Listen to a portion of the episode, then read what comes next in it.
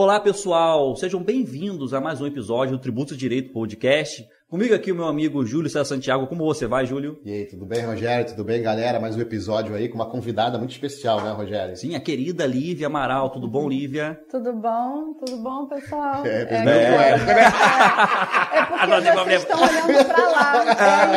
É, é verdade, né? é, é Olha, por isso. Mas, gente, ó, a Lívia, ela é advogada tributarista, né? É mestre e doutoranda em direito tributário, direito tributário e autora do livro A Cooperação no Direito Tributário. Mas antes de começar a nossa conversa, né, Júlio? Eu tenho que Já esqueceu, galera. né? Não vou esquecer, ó. Tem que se inscrever no esqueceu. canal. É, agora eu já tô ficando craque, Tá né, ficando cara? craque, tá Pô, é o ficando décimo craque. terceiro episódio, uma hora você vai se bilando, né? Então vamos lá, tem que pedir pra se inscrever no canal, todo mundo aí, por favor, né? É, também dê seu like. E também comente e mande pra gente alguma sugestão, né? De É, é, pauta, qualquer Nosso e-mail, né? Nosso e-mail tributodireito.gmail.com E aí, estamos felizes. Sempre lembrando que o nosso objetivo aqui é ter uma conversa, né, Lívia? É até difícil pra gente desgarrar daqueles conceitos, né, Júlio? De, de, de conflito, Debate. Né? Debate. O tema hoje vai ser Não é um debate, né? não é uma entrevista, não é uma aula, mas a gente garante que você aprende da mesma forma como se estivesse numa aula, num debate, numa entrevista. Mas a ideia aqui é, é uma conversa sobre cooperação no direito tributário, não é isso, Olivia? E aí eu vou te perguntar agora aquela é, pergunta, tipo assim, poxa, o cara já começa tirando aqui uma pergunta difícil, né? Existe cooperação entre o contribuinte e o fisco no litígio tributário, assim? Como que a gente chega num ambiente desse de cooperação, né? É uma pergunta difícil, é, mas eu acredito que a gente está caminhando, sim, para evoluir nesse sentido. A gente, enfim, vai, vai conversar aí né, ao longo É. do episódio. A gente tem visto medidas mais recentes que buscam ir nesse sentido de autocomposição, até projetos de mediação de transação também. É, então, eu acredito que sim, que a gente está caminhando nesse sentido. O Júlio não acredita muito nisso, né, Júlio? Não, assim, não, eu, eu- eu- eu- não é que eu não acredito. Agora é a treta aqui, né? É, Advocacia tributária. Hoje você tem minoria, Eu Júlio. tô em minoria, É. né? Hoje eu tô, tô aí com dois advogados aí experientes, mas eu acredito, o meu livro foi Solidariedade no direito tributário. É. É até difícil de falar de solidariedade no direito tributário, mas eu acredito na, na, na cooperação. É, o próprio CPC, né, o Código de Processo Civil, estimula a cooperação, mas é uma coisa ainda que é uma mudança cultural. A gente ainda tem, vai ter que trabalhar muito isso né, para construir um horizonte de significados onde a ideia de cooperação é uma ideia desejável no processo e na relação fisco-contribuinte, até porque é bom para todo mundo. Lógico que a divergência é importante. né? A história é construída no- nos conflitos, nas divergências, na, na- na questão das, da- de ideias. E, e a gente vai caminhando assim nesses conflitos. Mas não é um conflito, aquele conflito negativo de briga. É um conflito de ideias. E a cooperação está dentro de fazer com que a melhor ideia naquele momento possa surgir e que todo mundo saia convencido daquilo. Acho que é nesse sentido que eu falo assim, ah, não acredito na cooperação, não acredito na cooperação agora, enquanto a gente está começando. Não é que eu não acredito, eu acho que ela, ao longo do, do tempo, é que ela vai se solidificando com cultura, com debate. Aqui a nossa conversa, a Lívia aí, que é uma Tem um- especialista em cooperação, né? Tem um exemplo muito legal, um exemplo básico daquele livro Como Chegar ao Sim. Ah, Eu até cito de- na de- minha de negociação, né? É, que ele fala que nem sempre os interesses são exatamente antagônicos. Sim, Ele verdade. dá um exemplo da- das duas irmãs disputando por uma laranja.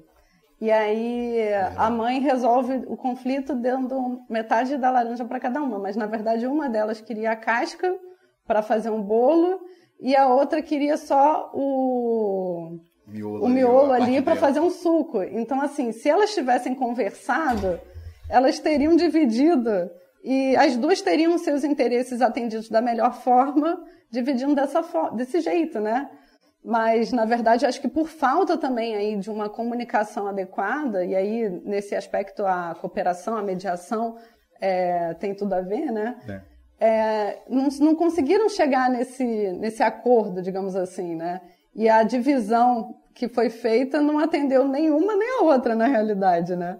No seu ponto de Então- ver, é, até a, a solução de consulta, é um instrumento aí à disposição do contribuinte, você vê e enxerga ali a solução de consulta como uma cooperação? Algo assim do. Hoje, dentro da forma como a consulta é desenhada, né, e mesmo no âmbito aí, pegando a esfera federal, em que a consulta tem já efeitos vinculantes e tudo mais, a gente não tem espaço de, de cooperação, você não consegue é, participar daquilo dali, né? Você, na verdade, só faz a consulta e fica aguardando ter uma resposta, sequer caberia, digamos, um recurso, algum tipo de discussão, uhum. mas a consulta poderia ser aprimorada é, para permitir uma espécie de participação também dos interessados, do, do contribuinte ali, e chegar num resultado que possa atender da melhor forma também é, aquele, aquela situação e ter até mesmo um efeito vinculante, né? Como, como hoje já existe no âmbito você, federal. Você, você fala assim, tipo um diálogo maior? Sim, tipo, com certeza. Eu, eu, realmente não sei como é que é feito na prática assim, da, da advocacia, né? Tipo,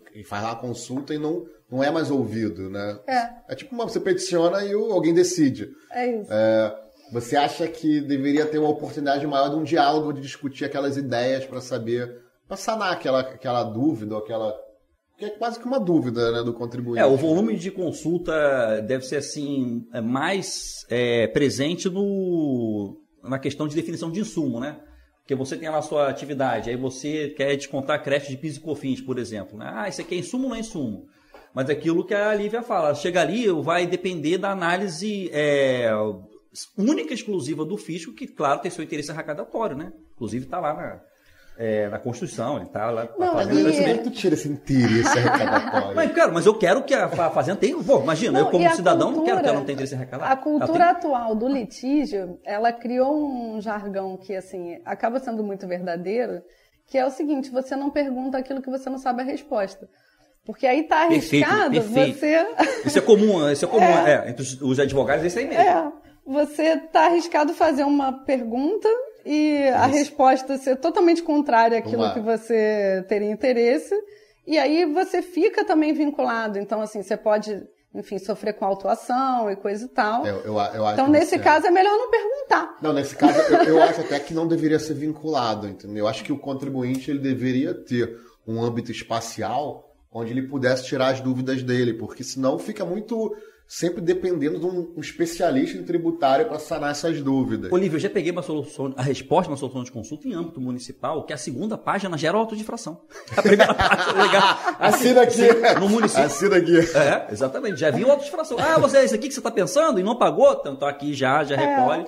É. Aí o que, que acontece? Você afugenta. É melhor não perguntar.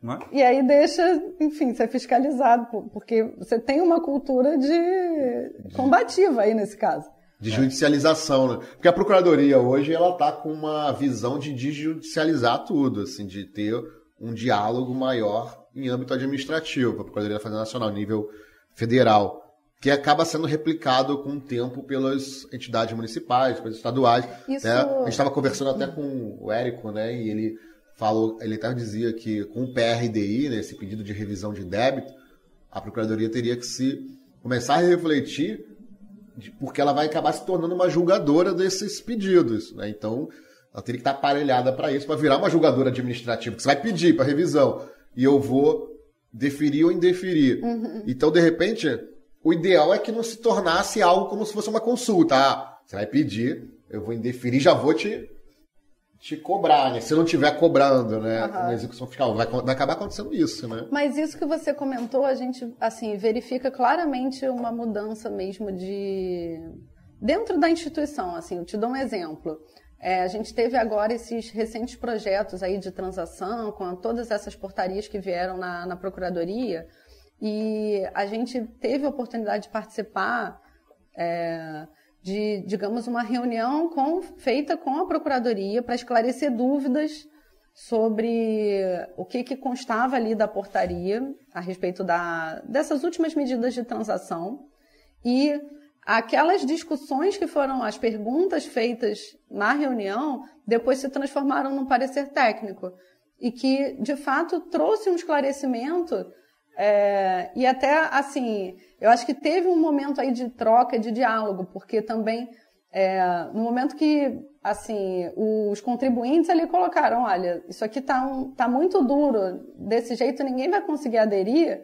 Eu acho que teve também um espaço aí de reflexão e aí veio depois uma última portaria agora a respeito da questão da utilização do prejuízo fiscal. sim, na transação. É, traz, flexibilizando aquilo dali. E assim, certamente isso foi fruto de, de um diálogo. Eu acredito que isso já é um exemplo de que a gente está avançando. E seria um, um, pouco do reflexo dessa ideia de cooperação. Acho que do, sim. Do, no direito tributário. Eu acho até que poderia ter, se, se avançar ainda mais.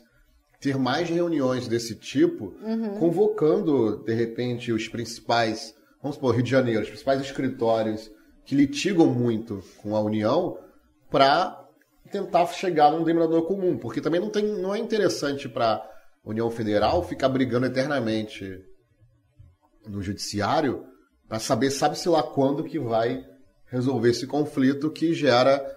Tem um, uma receita ali a ser, uhum. a ser recuperada, né? A gente internamente gosta de falar de recuperação, a gente está recuperando aquele valor, né? E a Receita Federal arrecada, a gente recupera. Mas é, eu acho que essas reuniões poderiam ser mais frequentes, até para ajustar uhum. a melhor forma de, de, de, de, de legislar. Foi o que o exemplo, exatamente esse exemplo que você mencionou. Eu acho que isso, com certeza, pode ser um, é, esse reflexo, essa cultura. Né? Eu acho que, às vezes, o fiscal, ele, o fiscal e a Procuradoria, por muito tempo atrás, assim, antes de 2010, depois de 2010 ela mudou muito, deu um, uma virada de jogo. Mas antes ali, havia um medo de, de se relacionar. Talvez, Rogério, em 2000, antes de 2010 a gente não poderia fazer isso aqui, porque eu ficaria com medo de estar numa mesa com dois advogados, né, cada um com seus escritórios grandes, e eu, o que, que o procurador está fazendo ali, né, assim, dialogando ali? É, é, a gente tem que dialogar na frente do juiz. Não é dialogar não, né? Será, Júlio? Brigar. Ah. Então, mas essa mudança. Agora é a mudança, a ideia de cooperação, de solidariedade, de perceber que um sistema conflituoso não leva a lugar nenhum. Porque, é, assim, é atividade profissional, atividade profissional, academia, academia, né? Às vezes o pessoal ah, ali né, são mas, litigantes, mas, mas, na academia tá ali, escreve livro junto. É, não, sim, sim, mas aí não dá para separar a teoria da prática, né? É às vezes as, o, as visões, né, de Às mundo. vezes o litígio pode ser bom, né? Assim, sim, sim. pode ser mais interessante dependendo da situação. Por exemplo, eu tenho um caso que tem um depósito integral. Putz, não vai ter interesse da Procuradoria em negociar isso daí, provavelmente, porque já está garantido, tem um depósito integral, já tem é, o recurso já está lá no, no Tesouro, né? Então, assim, existe um conceito que é bacana, isso vem também lá daquele livro do Como Chegar ao Sim, né? Que ele trabalha com, é o que ele chama de BATNA, né? Que seria assim, qual é a sua melhor alternativa a um acordo, né? Então, você teria que fazer um cálculo mesmo, assim, e dentro desse ambiente, né, de, de conciliação, de negociação, para avaliar se é, qual que é a minha melhor alternativa que, que não seja essa daqui, que ficar litigando por 10 anos. Pode ser que você tenha uma alternativa mais interessante. E aí, nesse momento, a gente tem até mesmo a transação que é, digamos, mais parecida às vezes com o parcelamento, né, aqueles modelos antigos, pode ser mais interessante. Por exemplo, considerando o custo de se manter um processo judicial em andamento. Isso, acho que para os dois lados essa conta tem que ser feita, né? E existe o outro lado também, que muitas vezes é, é, vale mesmo abrir mão, né, de, digamos, ter razão, porque não se sustenta, né, esse, esse custo. Então, acho que isso é um, uma visão que as partes têm que levar em consideração. É, eu, acho, eu acho até que hoje é mais fácil até não mais fácil, né? Que a economia anda muito, anda muito complexa, essa complexidade acaba revertendo para o direito tributário, para a tributação em si.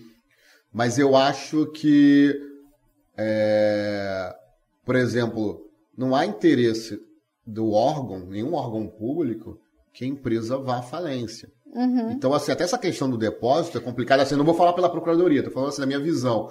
Por exemplo, se é uma empresa que está ali vivendo um momento é, difícil, né? mas ela não é uma empresa que faz planejamento tributário para sonegar ou faz aquelas artimanhas, aqueles artifícios. Mas ela está vivendo um momento difícil porque às vezes o país está num momento difícil e aquele depósito, por exemplo, poderia servir para pagar um funcionário, né? pagar um empregado e ela consegue negociar com um banco uma, um seguro garantia, uma carta de fiança bancária, um seguro garantia numa seguradora e substituir isso. Né, para manter aquela empresa saudável. Eu acho que com dados, com inteligência artificial, né? Agora o judiciário fala muito em jurimetria, né, para poder decidir.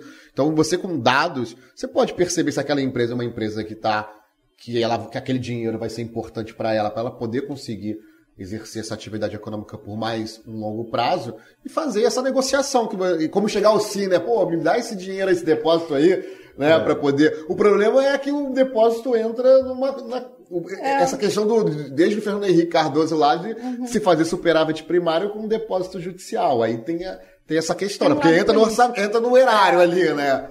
Mas não definitivamente. Mas é o que você falou, assim, você mata a galinha dos ovos de ouro, né? Sim. Porque aí quem move é a economia do país, né? E, mas, assim, tem um aspecto, acho que, de ideologia por trás que nem sempre é possível, acho que, se, se chegar a um, uma visão, né? Porque, assim, acho que ainda existe também muito isso, né?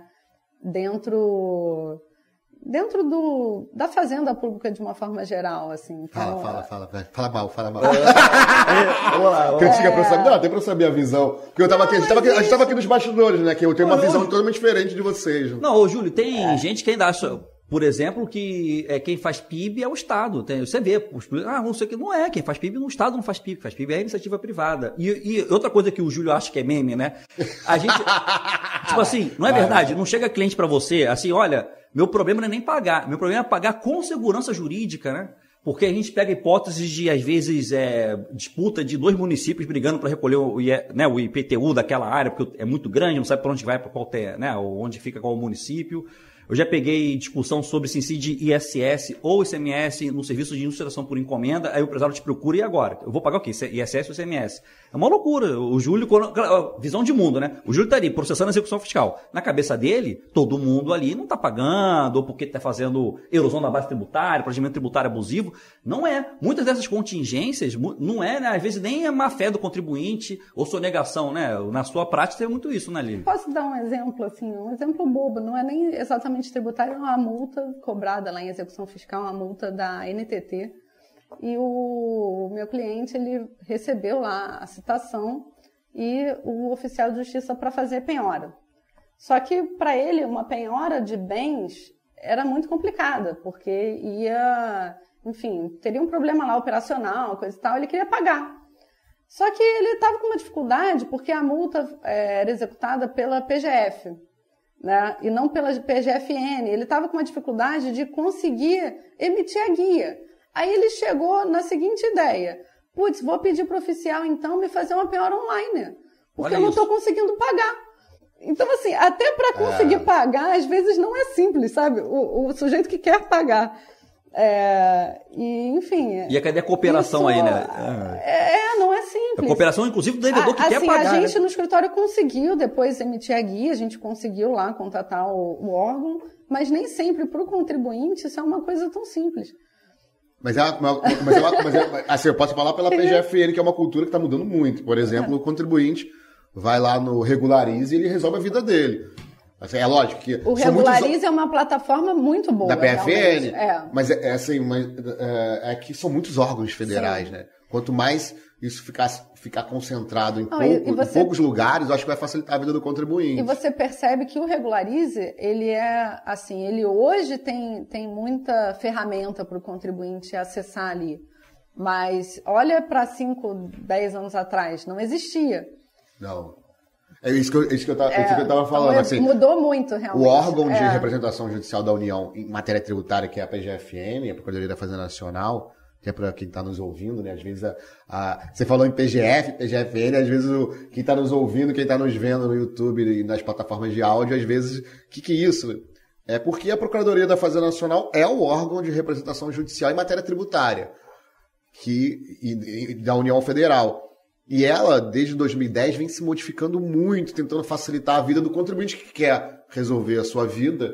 Ele vai conseguir de alguma forma ele vai resolver. Ele não vai ter esse problema, ai, onde é que eu pago? Por isso que às vezes eu, eu fico pensando assim, quando você fala que o contribuinte, na verdade, ele quer pagar, mas ele não sabe quanto e quando e onde, eu acho que em nível federal, da União Federal, da PGFN, eu acho que essa reflexão, essa percepção é mais difícil, porque tá muito mais simples ele saber quanto ele deve. Pode ser que ele não concorde. Ah, não concordo com a incidência de Uhum. imposto de renda, de contribuição social sobre o lucro líquido aqui.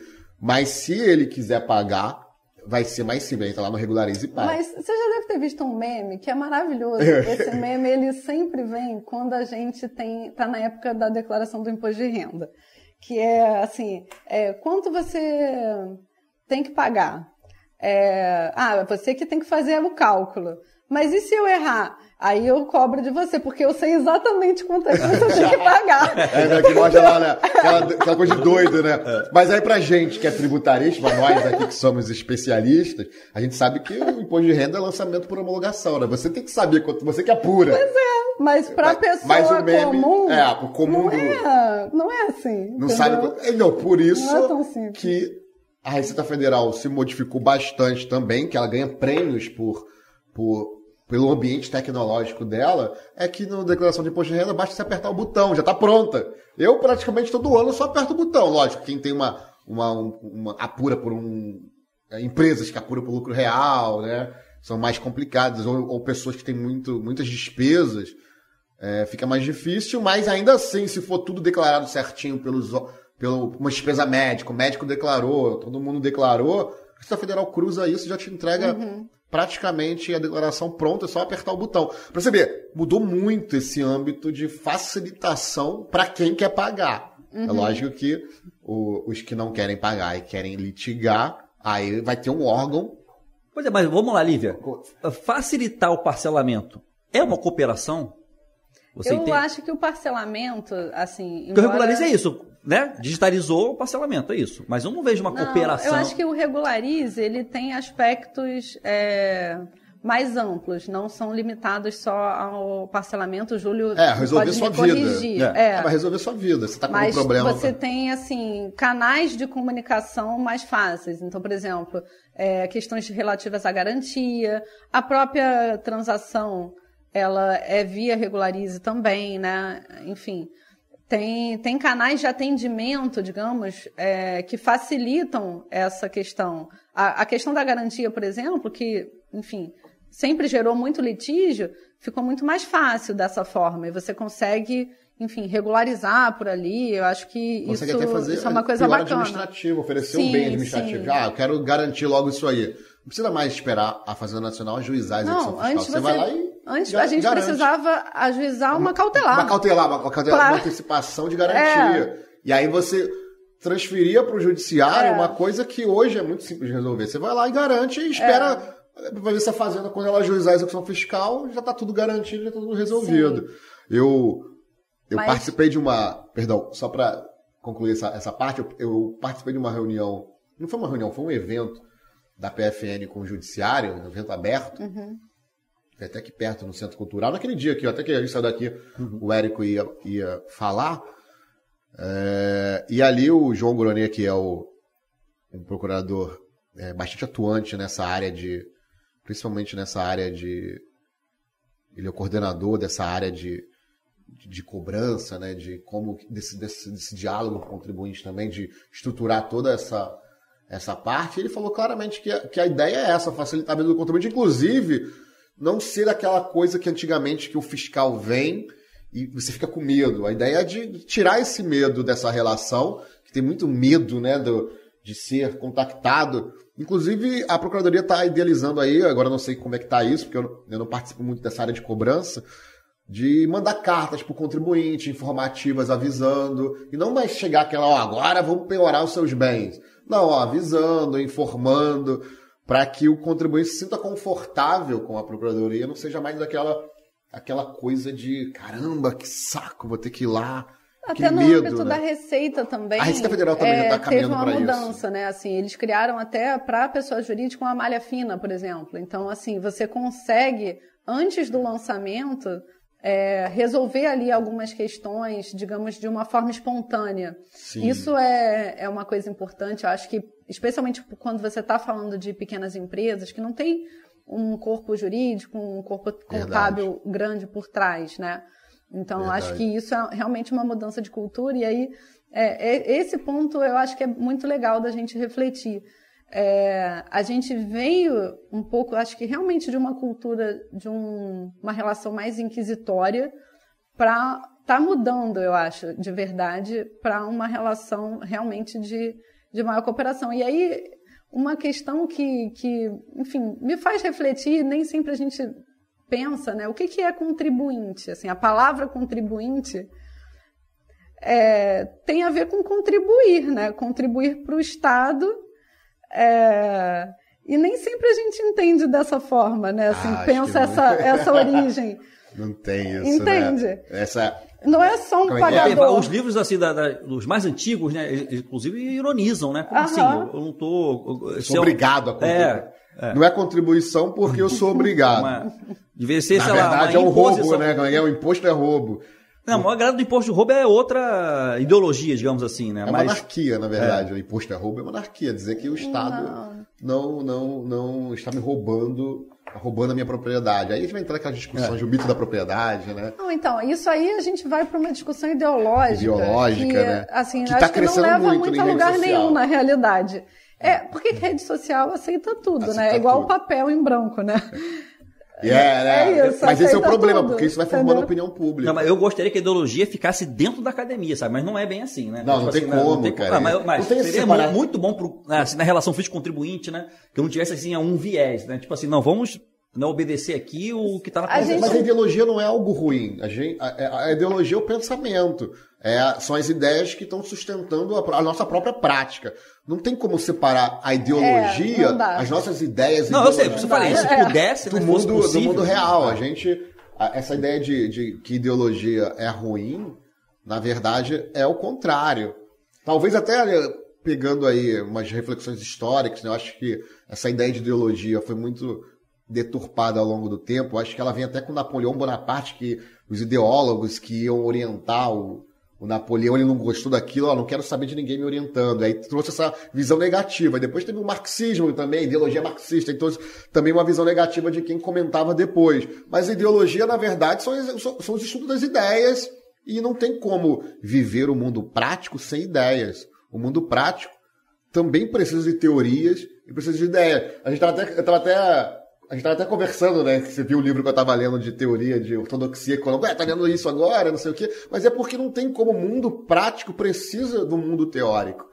E aí não, não tem como separar, às vezes, a academia do mundo prático. Porque a academia está produzindo teoria, academia aqui no sentido é, de reflexão do pensamento, ela está produzindo teorias que pessoas estão adotando para testar na prática. Mas, mas sabe é o problema da, da, ideologia assim, aplicada ao jeito tributário? Eu concordo contigo, não é fácil separar, mas quando, por exemplo, na aduana, não sei se você tem caso lá aduaneiro seminita, Lívia, eu estou com uma situação que você percebe que a imposição é nitidamente por uma visão ideológica, política pessoal daquele específico auditor, etc. Tal, é a visão dele. Ele acha que ele pode interferir no modo operandi da empresa, no direito privado. Contra a legem. Contra, contra a lei. É impressionante. É verdade. É, é, vou te mostrar. É para isso que existem os, os recursos. Também. Não, é, né? Sim, sim, sim. É pra, Na verdade, o que acontece?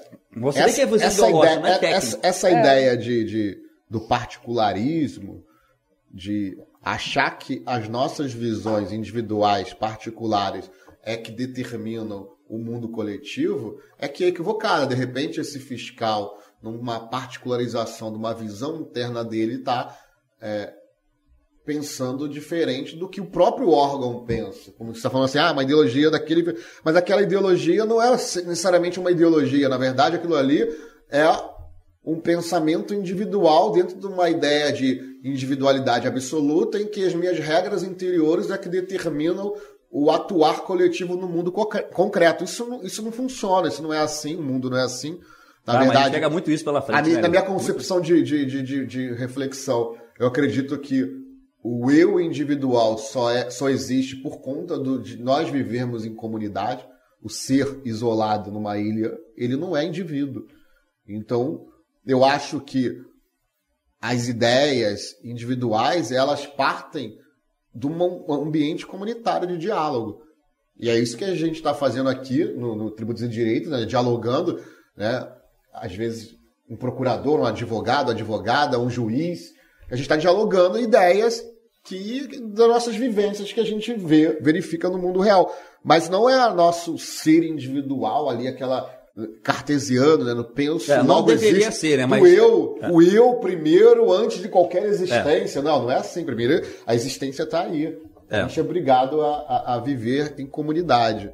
Por isso que eu acho, eu acredito na cooperação e na solidariedade. Uhum mas a gente tem que lutar por isso. É, e inclusive os canais assim, de cooperação e diálogo, eles permitiriam é, minimizar esse tipo de problema, porque na hora que você coloca em xeque aquela posição, assim, acho que o próprio é, o próprio órgão ali, o ente que está assumindo ali aquele entendimento, deve ser capaz de perceber que aquela interpretação, aquela visão é uma visão, digamos, como você mencionou, né, particularista, alguma coisa nesse sentido.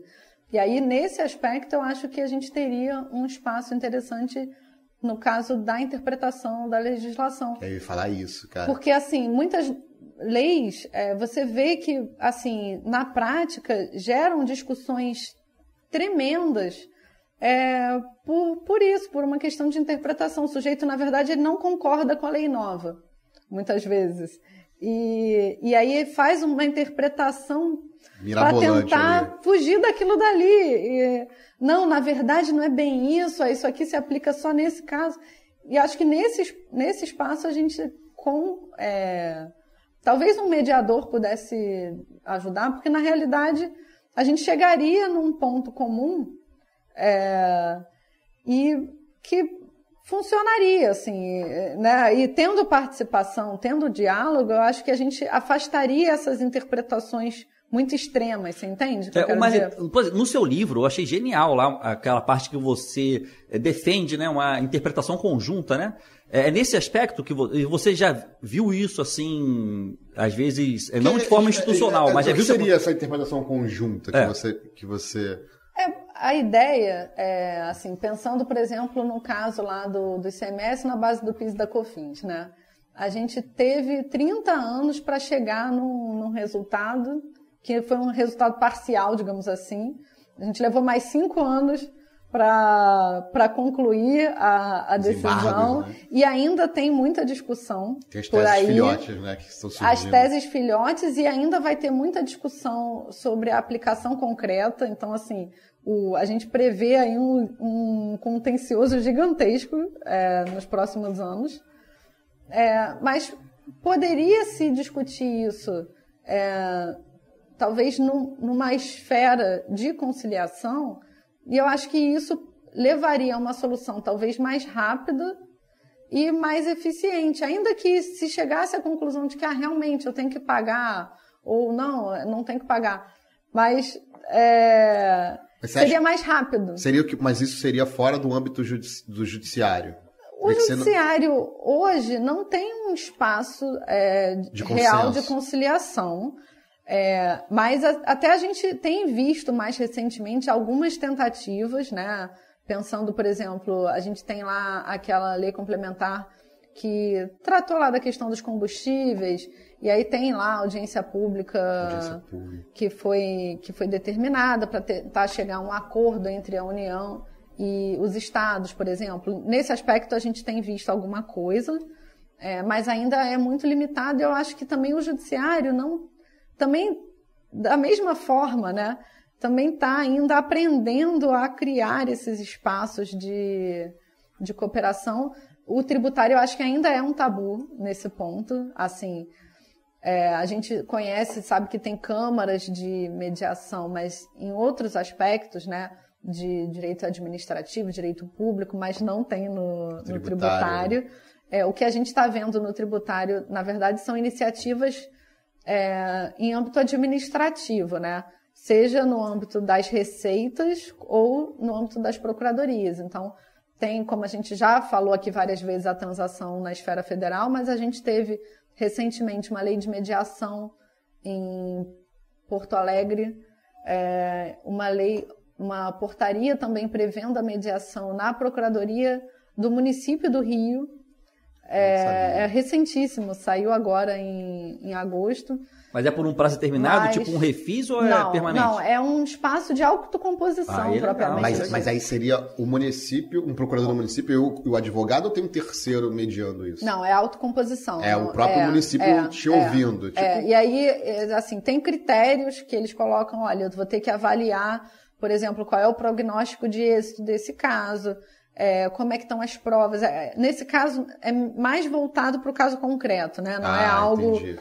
Não, não, Não é é- que seja, não é que não possa ser algo preventivo, até tem lá um, um espaço, mas claramente, assim, a regulamentação ela busca também alcançar casos de litígios concretos para chegar num- numa autocomposição.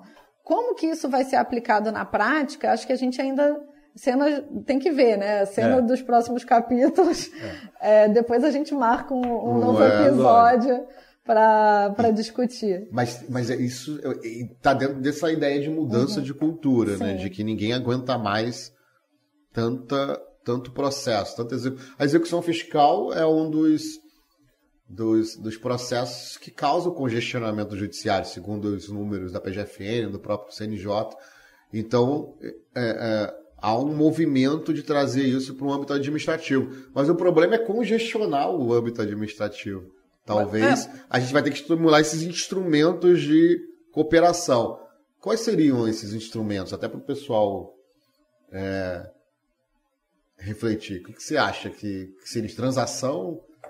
É, além da transação, você também mencionou essa questão da interpretação conjunta, que eu pensei dessa forma. Eu falei, legal, seria como se fosse quase né, um, um órgão Seria- administrativo paritário, Uhum. contribuinte fazenda, né? Para eles, olha, uniform, uniformizar o entendimento né, de Isso, forma isso eu cooperada. pensei muito dentro do aspecto da consulta, que a gente falou no começo. Ah, tá. Seria essa interpretação conjunta. Pô, seria muito e aí legal, muito ter um interessante. espaço de participação ali dentro. de esclarecimento das É. ideias. Eu, eu, eu acho que a consulta poderia ser muito melhorada utilizando um pouco dessa, dessa possibilidade do diálogo e a possibilidade de, de, de, de não ser tão vinculante assim, olha, agora vai, ser, vai sofrer as penas da lei. Tipo, eu acho que poderia ser quase que isso que a gente está fazendo aqui. Mas eu acho que só funcionaria se fosse um espaço coletivo e não individualizado Sim. por, por, por contribuinte. Sim, sim. Seria assim, olha, Uhum. mensalmente vamos fazer um mapeamento usando dados e a jurimetria para identificar quais são os casos mais problemáticos. Olha, nesse dia tal nós faremos uma audiência pública para dialogar com a comunidade jurídica tributária, para quem quiser participar, bem aberto, para a gente discutir isso. Cara, isso seria uma mudança de paradigma muito o grande. problema aí é que aí você falou em audiência pública, eu me lembrei do que a gente acaba vendo Na no prática, Supremo, né? Ah, Que nem- não assim, funciona. Não, o que você vê é que aí, às vezes, você tem audiências longas, você tem a participação de uma porção de amigos cures. Ah, amigos cures, sim, E sim. aí, na prática, quando você vai ver o, o julgamento, não Ignorou. reflete aquilo dali, exatamente. Então, assim, é, a gente precisa também conseguir digerir a, a informação, né? Não é só fazer para dizer que, olha, somos. Primeiro, só formal, né? É. Vai ser uma coisa assim, ah, só temos pra, espaço de participação, mas pra dizer assim, que fez, né? precisa. É, na verdade, aí e também passa da mudança de cultura É. de quem julga, de quem, de quem comanda isso, E, e- né? e aí a gente tem um problema logístico para administrar, né? Porque, enfim, dependendo do volume de contribuições, como é que você vai fazer, né? Então, assim, É, isso a gente aí. tem que. É, eu me lembro, e aí até um ponto fora do tributário, né? Quando foi modificada a lei de diretrizes da educação. Não lembro se o nome da lei é, mas enfim, a, a lei que A lei que regula. que regula, é, foi aberta também é, audiência pública para contribuições, e assim, eu lembro que eram, sei lá, milhares de, de contribuições. Imagino que aquilo ali, não sei se alguém leu É, aquilo tem ali esse tudo, problema, entendeu? né? O ser humano tem um limite de É. tempo e espaço, né? É. Teria que ser um computador ali para catalogar todas essas, esses Tentar É. mapear, Mas se a gente for pensar no CTN, no, no CTN teve uma comissão quando foram é, criar o CTN ali, Lá né? do Aquela Rubens comiss- Gomes de Souza. É, Uhum. eles discutiram isso, tem até na, na parte de Ministério da Fazenda, aqui na biblioteca, tem essa obra, que onde tem todos os debates ali atrás, né, da, da obra, tem todos os indeferido, não sei o quê, o cara propõe não sei o quê, não sei o quê, não, indeferido, não, não pode, não sei o quê. Tem lá, cara, ele foi, eles foram respondendo todas as... Aham. Lógico que naquele tempo Era mais fácil, né? tinha- não, mas tem ali umas 600 indagações ali. Agora, hoje, tudo vira volume, vira massa, vira. Sem a tecnologia para parametrizar isso, é impossível. Se a gente abrir uma audiência pública hoje para discutir, por exemplo, se fosse possível, ICMS na base de cálculo para os cofins. Imagina quantas. Todo mundo ia querer participar porque aquilo envolve bilhões, né? Mas talvez a gente não levasse 30 anos. Ah, não, não ia levar. Talvez, é. é. Se levar. É, Eu verdade, é, é. Nesse ponto, pô, se levar dois anos, tá, tá no lucro, né? Pra uma discu... A própria prescrição e decadência, quando decidiram lá, levou 10 anos também. Então, Então, assim, esse é o- um pouco do que eu é, propus ali, entendeu? Assim, talvez a gente conseguisse criar um espaço. de interpretação coletiva, É. né? Vamos interpretar aqui todo mundo junto pra ver, porque senão a gente vai brigar durante 30 anos. E aí, 30 anos, ninguém. Porque hoje o- a interpretação, o monopólio, né, é da fazenda, e se o contribuinte discorda, é judiciário. É Ah, mais ou Aí o menos, judiciário né, cara? Ah, Mas ele não tem. O voto de qualidade que empatou tudo, se o contribuinte. É, mas, mas ele já está o instaurado no empate. litígio. Não, tô falando assim, pré-litígio. Tô falando, digamos assim, não tem litígio, e aí tem uma norma que causa uma dubiedade, né, por exemplo, e essa norma é colocada ali numa indagação. não né? tem espaço É. é. pro, pro fisco, na verdade, assim, acho que não tem institucionalmente isso, né? Para ele interpretar aquilo dali, não, realmente, isso daqui. Você, contribuinte, você tem razão porque nessa vem- interpretação. é- não é. existe esse espaço. É, porque veio e a aí lei- você tem Ele tem que, ele tem que autuar. Sim, mas eh, muitas vezes você tem uma dubiedade de interpretação mesmo. Sim. E a gente não está falando de uma discussão de constitucionalidade, por exemplo, né? Tanto que, assim, essas matérias não são discutidas no âmbito administrativo. Mas esse espaço não existe. No CARF acaba acontecendo porque você tem essa coisa da composição Paritária, né? paritária. Mas talvez você não ache que isso é um problema da própria teoria dominante da interpretação tributária que vê na lei, na lei uma tipicidade fechada, onde a lei já traz os critérios de decisão e o fundamento de validade dela, a ponto do aplicador da norma não ter muito espaço para reflexões Não. val- valorativas. Pelo menos assim, eu vejo muito no judiciário, na minha visão, de o, o contribuinte é legal, ó, isso viola a atividade fechada, isso viola a legalidade distrita. Aí você encerra o debate, entendeu? Então você não tem mais o É. que debater. Nesse ponto você vai fazer, olha, não, isso viola a legalidade distrita e atividade fechada, não pode. O livro Como você é tem que ter cuidado. O Júlio é perigosíssimo. com essa coisa. Outro dia ele perguntou aqui no, no, no episódio o que, que é imóvel. Cara, o que, que é isso? O que que é? Daqui a pouco o sujeito, Ué. de repente, está morando lá no motorhome e vai lá, o Júlio, eu vou constituir aqui, o IPTU não vai pagar mais IPVA. Tá Não, não, ele, chega perguntou, a- ele perguntou não no episódio o que, tanto, que é mas- imóvel. Mas, se a gente chegasse em, no- no- em 88 e perguntasse o que era livro, todo mundo sabe Porque o que é Júlio livro. é, é fã né? dos E o que é conceitos. livro hoje? É. Né? Se a gente chegasse em 88, Constituição Federal, Imunidade dos Livros, o que é livro? Pô, livro, todo É isso sabe o que é livro. Livro é isso aqui. Pronto. Aquele. Pronto. Agora o que é livro hoje? O cara pega o Kindle lá e diz Então, mas, que aquilo é mas, livro. Júlio, mas aí a gente Mas tem deixa um o outro- legislador fazer o papel dele, cara. O outro problema, olha É. só. Mas a o gente- legislador não fez imunidade com livro eletrônico. Não, Fez? livro eletrônico tudo bem, até mais fácil social. É? Mas daí você Quem pergunta o que fez que é isso foi a interpretação. A interpretação, se fosse uma tipicidade fechada, Isso. realmente Mas não por que poderia que ter isso. precisou judicializar? Ué, Porque você também, assim, do outro lado, tinha uma interpretação de que, olha, eu não posso é, estender essa interpretação porque eu tenho que ficar aqui num, num âmbito restrito, entendeu?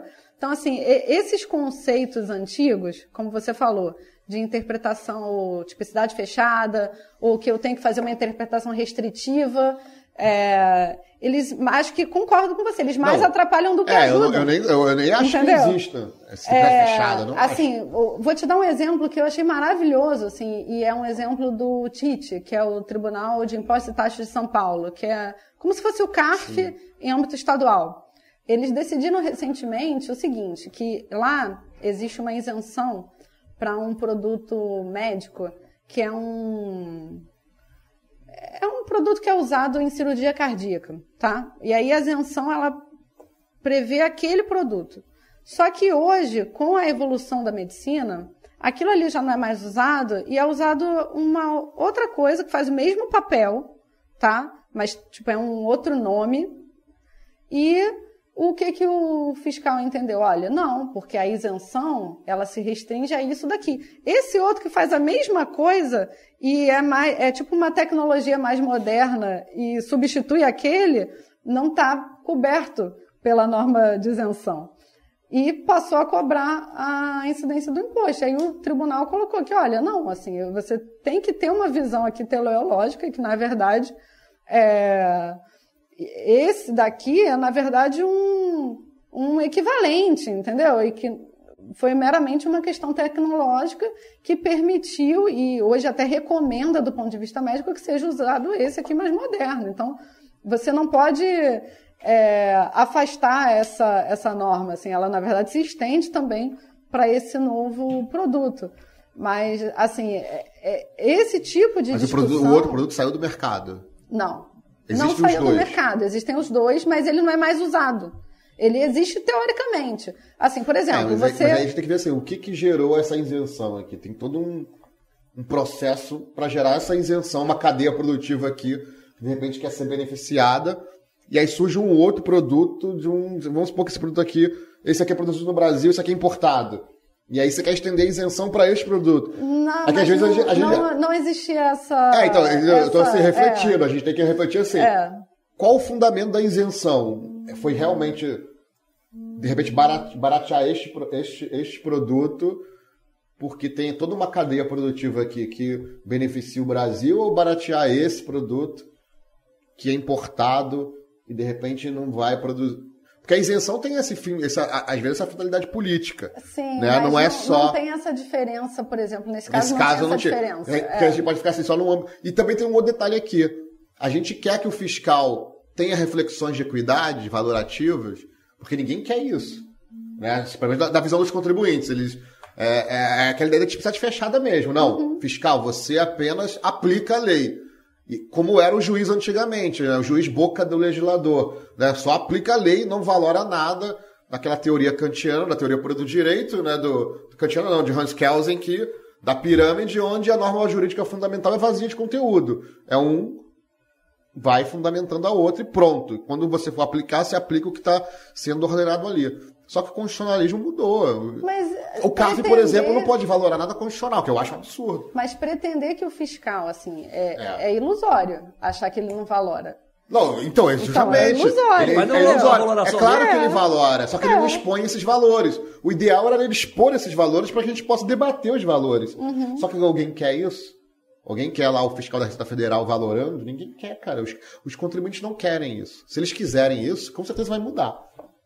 Mas eles não querem isso. Eles querem tipo fechada, legalidade estrita. A maioria defende isso. Legalidade estrita e fechada. Ninguém vai de- de- defender o, o, o que o Ricardo Lobo Pô, mas defende no- pluralismo No, metodológico. no Brasil, em que instituiu um bônus de produtividade em cima de arrecadação de multa tributária. Aí você vai deixar o cara definir o seguinte: não, o Júlio agora pegou os honorários dele da fazenda e comprou um iate. Resolveu morar no iate da Marina Vai- da Glória. vai- vai tocar Vou- nesse vou- assunto, né? Vou constituir IPTU. Então eu quero ver se Eu vou adi- constituir IPTU, mesmo sendo bem móvel. Eu quero Porém, ver- todo mundo sabe o que é um bem imóvel, tá no Código Civil. Eu quero, eu ver, eu, muito quero, preocupado, eu, eu quero ver se os advogados vão deixar de ajuizar a ação agora que o STJ disse que os honorários são critério Ficou- objetivo. Eu tô achando que Duvido. ficou- Não vão querer mais discutir nada administrativo, Ficou vão ajuizar a tenso, ação. ficou tenso o debate. Não é debate, é conversa. É conversa, O Vezona já tá saindo tapa, é conversa, a gente tá Ah, só conversando. O Rogério fica com raiva, cara, quando Não, eu eu, queria. eu, eu fico Esse do assim. imóvel eu não tô lembrado não do imóvel, eu falei Pode isso. também dizer, o que é imóvel? Também Não, mudou o que é imóvel. Eu tô reflexão. no Código Civil, pô. É que, eu queria, é que eu queria falar de tipo, tá fechado. Ó, ué, agora não ajuizaram uma ação aí e tá se multiplicando. Perigosíssima essa ação pra deduzir despesas de veterinário do cachorro, do imposto de renda? Ué, o que que é, cachorro, o que que é família? O cachorro integra a família? É. Era, é- era o argumento, que eu acho absurdo. Então vamos parar de comprar cachorro. Porque se é família, você não compra pessoas. Você vai querer dar o tratamento pro cachorro. Já não fizeram um habeas corpus para um chimpanzé do, do zoológico? Verdade, verdade. na, na Argentina, É. né? Não, agora tá aí, essa ação aí circulando aí, e rede social é fogo, o pessoal compartilha e, e é isso mesmo, não sei o quê, ou seja, É, você pode vai deduzir formando despesa- essa É. crítica, cara, é perigoso, Não, cara. eu, eu sei que tem espaço, assim, É pra perigoso. você acomodar a norma ali. Claro que tem um espaço argumentativo, mas tem coisas, cara, que assim, tem muito definidas, assim, tem, tá muito fechada, que não teve nenhuma inovação, nenhuma disrupção. Eu acho perigoso esse argumento, assim, não, o que, que é imóvel? Tá? Não. O imóvel sabe, tá no Código Civil, tá definido ali. Ué, mas cachorro também, cara, é um animal, tá definido no Código Civil, o Mas a animal relação- é um bem, não, é um bem jurídico. Olha, eu tenho cachorro, eu tenho cachorro, o meu, o meu cachorro foi é, adotado, não, foi, não comprei o cachorro, deixaram lá na minha casa. Mas o Código Civil diz que o cachorro é um bem jurídico, é que trata como coisa. Lógico que a gente tem afeto, mas esse afeto, para o sistema jurídico, é relacionado ao próprio ser humano. Né, de, de, de bem de bem-estar do ser humano. Embora a gente saiba que tem toda uma lei de proteção aos animais domésticos, lei de crimes ambientais e tudo mais.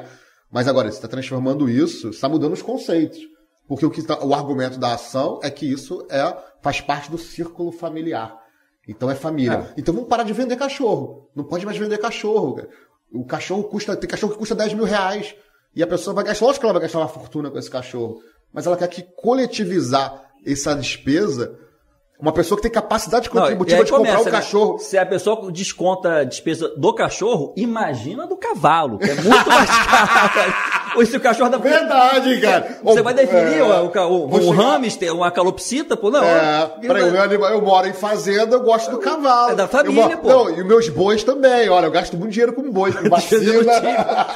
Só vai ter Ninguém paga agora. mais imposto Ninguém paga renda. mais imposto. Então vamos, vamos fazer assim, olha, ninguém, vamos fazer o seguinte. Vamos voltar àquela época que a mão invisível do mercado é que atribui justiça e distribui a riqueza, então ninguém paga imposto e cada um por si. Né? A lei do, do mais forte. Não, mas ainda, Ah, assim, cara. ainda que, claro, não dá pra gente fechar tudo uma coisa. Ainda mais o, o modelo do livro, a gente vivenciou isso, né? O, livro- o suporte físico foi mudando, né? Virou CD. Mudando. Vamos propor aqui uma mudança de perspectiva? Vamos. E aí eu acho que é bacana.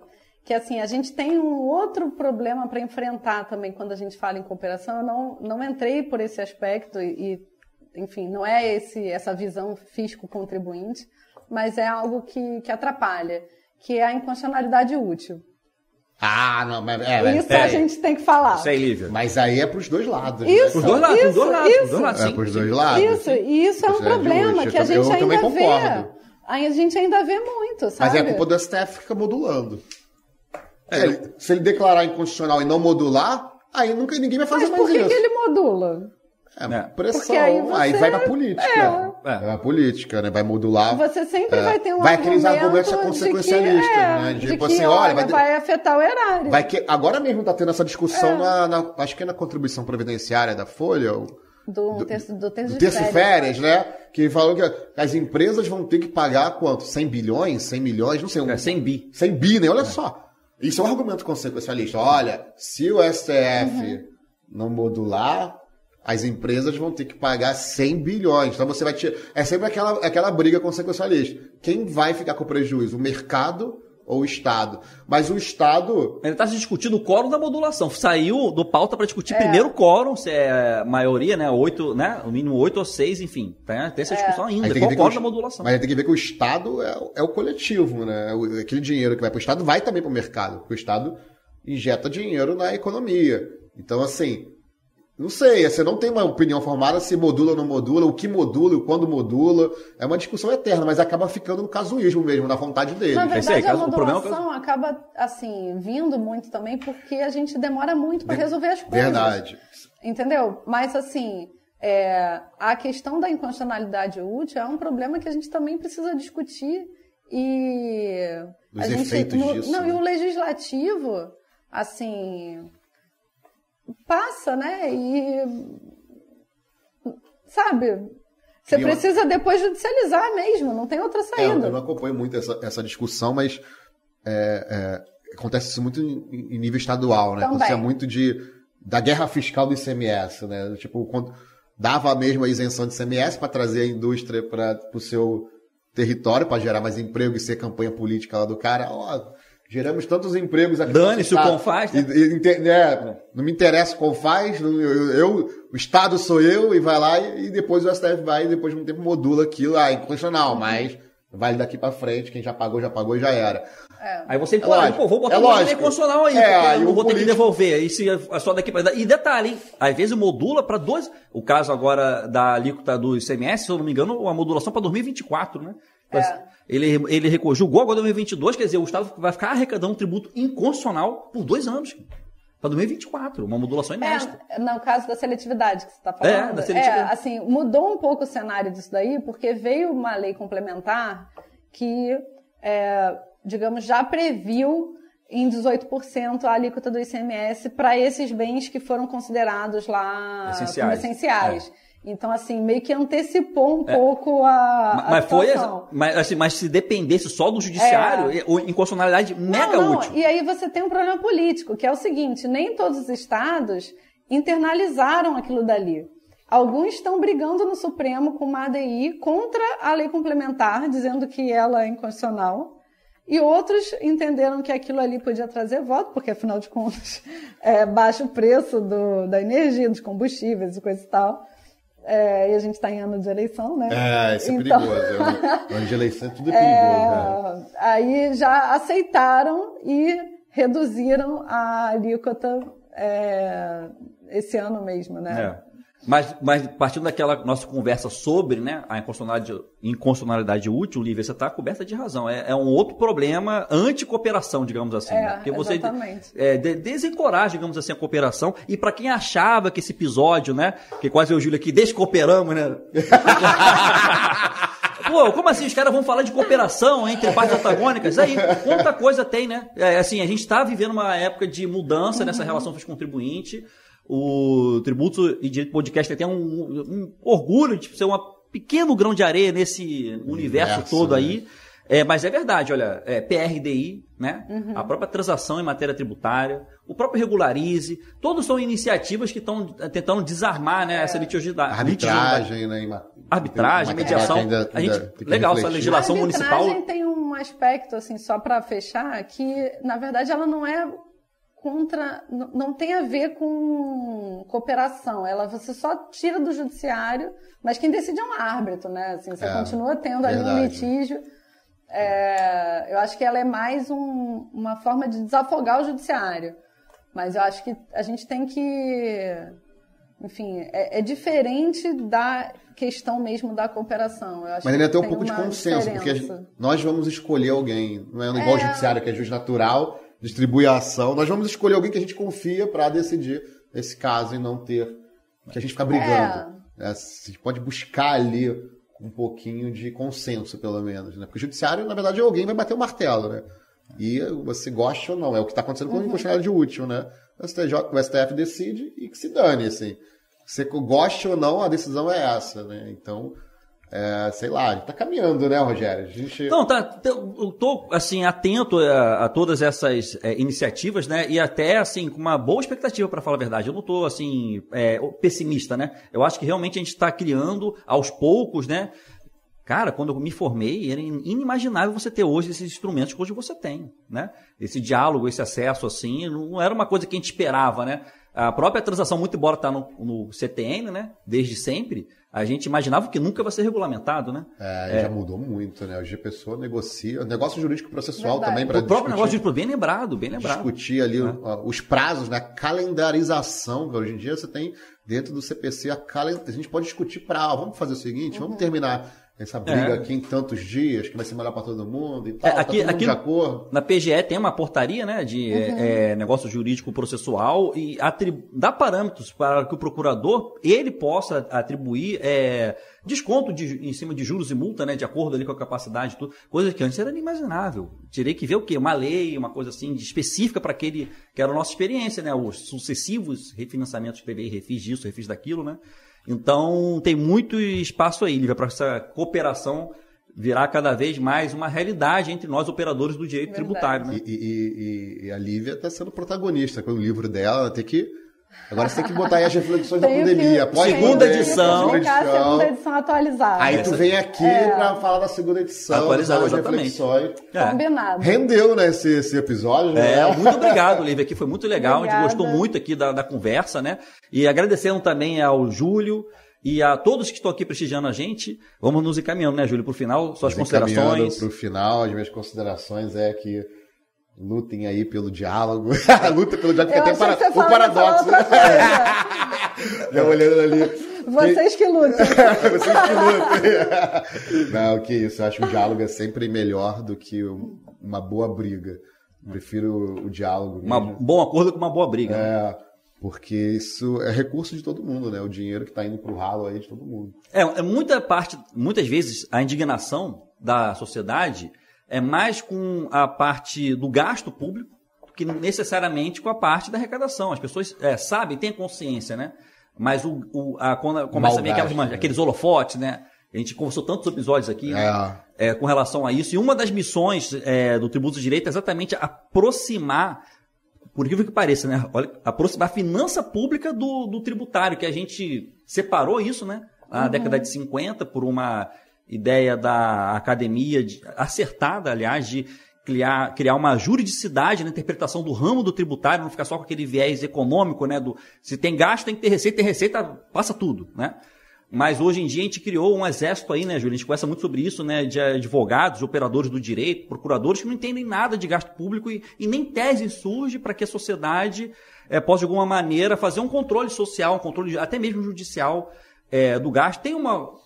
Ó, quem está nos assistindo aí tem um episódio no 8 do, com o Erapuã que a gente conversa sobre isso, bem interessante. O próprio Renato, episódio também da Renata, né? Tem bastante conteúdo aqui que a gente faz, traz essas reflexões, né?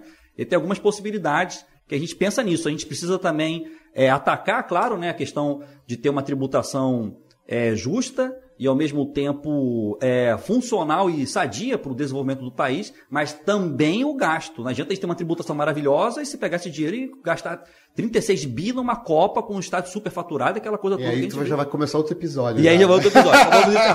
Galera, se inscreva no canal. Se inscreva no canal, deixe seu joinha, não é isso? Nós estamos em todas as plataformas de áudio também, estamos no Deezer, no Spotify, é, no Apple Podcasts, né? No Eu Google nem Podcasts. Sei quais, são em todas aí. Né? É, porque os podcasts eles copiam a base de dados do Apple. Então você está lá, você tem todos praticamente. Então, até mais. Muito obrigado pela obrigado audiência. Lívia. Muito obrigado, Lívia. Tá bom? É isso aí. Obrigado, galera. Obrigada. Obrigado, Tchau. gente. Até logo. Tchau.